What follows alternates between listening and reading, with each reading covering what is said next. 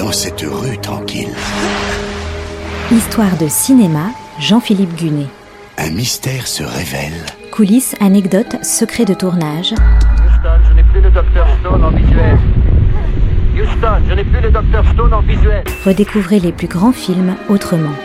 Et une aventure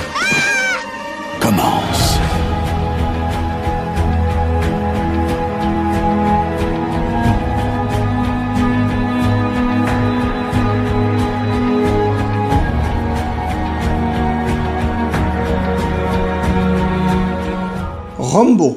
À lui seul, ce nom est un symbole. Il est le guerrier solitaire capable de décimer des armées à lui tout seul. Il représente l'Amérique réganienne invincible, et il est incarné par une figure tout aussi emblématique, Sylvester Stallone. Le hic, c'est que ce mythe de la culture contemporaine part d'un gros malentendu. Il est hérité des deuxième et troisième films, sortis en 1985 et 1988. Mais le vrai Rambo, celui du premier film de 1982, a en réalité une toute autre signification.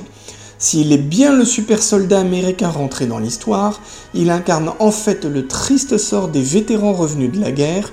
Loin d'être des héros, ils sont des parias rejetés par la société. Et c'est justement l'histoire que je vais vous raconter, celle du tout premier Rambo, First Blood en anglais.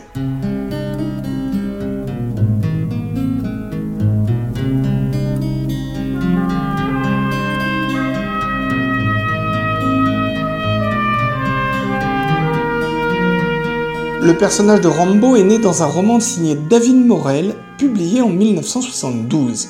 Rambo est un soldat des forces spéciales démobilisé, un vétéran de la guerre du Vietnam devenu vagabond. Alors qu'il arrive dans une petite ville, il est aussitôt intercepté par le shérif local, qui tente d'abord de le dissuader de venir, avant de finalement l'arrêter et le mettre en garde à vue.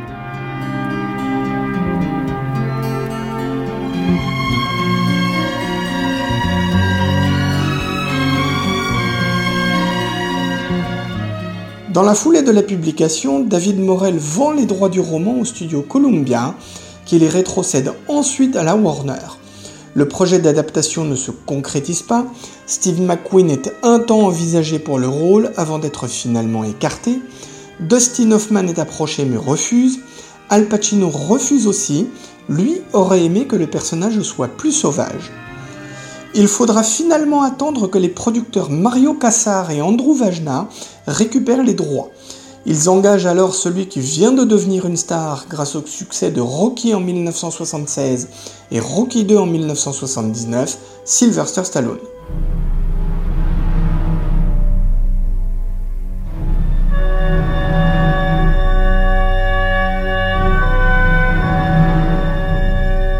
L'adaptation est confiée à un duo de scénaristes, Michael Kozol et William Zackheim.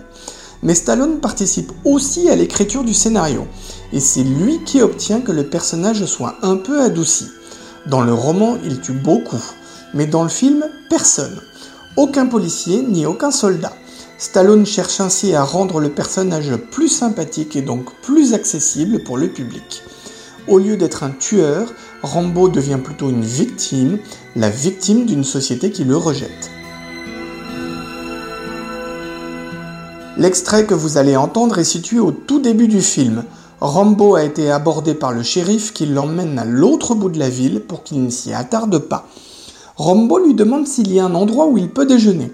Le shérif lui explique qu'il ne veut pas voir dans sa ville un vagabond comme lui. There's a diner about 30 miles up the highway. Is there any law against me getting something here? Yeah, me. Why are you pushing me? What did you say? So why are you pushing me? I haven't done anything to you. First of all, you don't ask the questions around here. I do. You understand? Secondly, we don't want guys like you in this town. Dès 1976, Ted Kotcheff, cinéaste canadien d'origine bulgare, est approché pour réaliser Rambo. Mais il ne commence à travailler dessus qu'en 1980, une fois Mario Kassar et Andrew Vajna aux commandes. Trouver le bon acteur pour jouer le shérif n'est pas évident. Gene Hackman et Robert Duval se voient proposer le rôle, mais refusent. Du coup, c'est Brian Dennehy qui en hérite. Brian Dennehy avait tourné dans une petite dizaine de films, et notamment dans Elle de Blake Edwards. Il est mort le 15 avril 2020, à l'âge de 81 ans.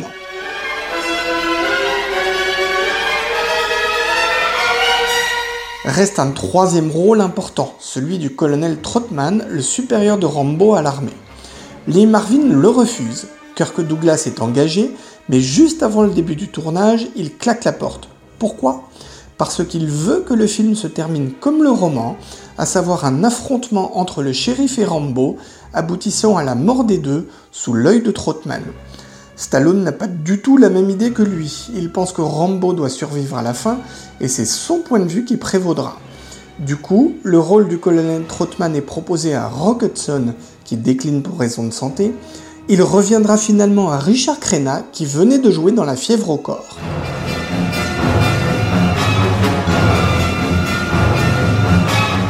Le tournage de Rambo se déroule d'octobre à décembre 1981 au Canada, dans la province de la Colombie-Britannique.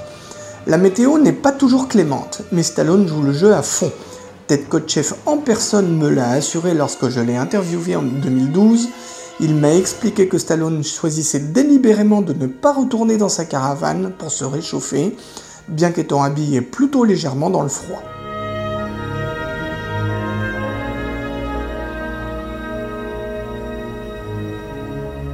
C'est une vieille habitude à Hollywood que de faire des projections tests histoire de pouvoir modifier le film en fonction des réactions des spectateurs.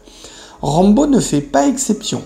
Ted Kotcheff était à l'une de ces projections tests et il m'a raconté une anecdote savoureuse. Le premier montage se terminait sur le suicide de Rambo. Vous allez me dire que Stallone a fait modifier le scénario pour que Rambo survive. Bien sûr. Mais la discussion sur la fin a perduré et la scène du suicide a quand même été filmée. Prévoyant, Ted Kotcheff a aussi filmé une fin où Rambo survit. Lors de la projection test, donc, le public fait preuve d'un enthousiasme délirant. Mais lorsqu'arrive la fin et que Rambo se suicide, silence total. Ted Kotcheff m'a dit qu'on aurait entendu une mouche voler. À un moment, une voix dans la salle dit Mais où est le réalisateur qu'on le pende pour avoir osé tourner une telle fin? Et Ted Kotcheff s'est fait tout petit dans son siège. Suite à cette projection test, il rappelle à ses producteurs qu'il a tourné une fin alternative, celle où Rambo ne meurt pas, et c'est celle-là qui ira dans le montage final.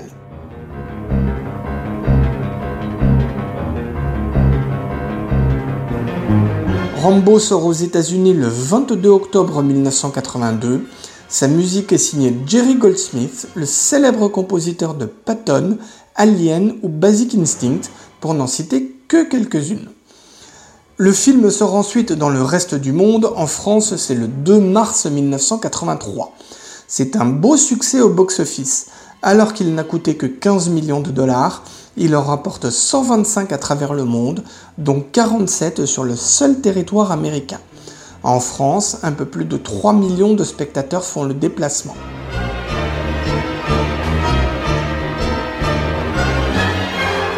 En fait, le film a clairement bénéficié du savoir-faire de son réalisateur, d'un scénario solide et aussi de l'apport artistique de Sylvester Stallone. Il a créé un mythe moderne, mais qui a été détourné, car son succès appelait forcément une suite.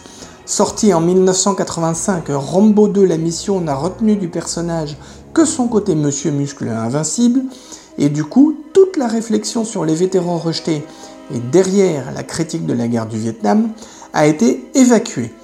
Même chose avec Rambo 3 en 1988, du coup, mieux vaut revenir aux sources et revoir le premier.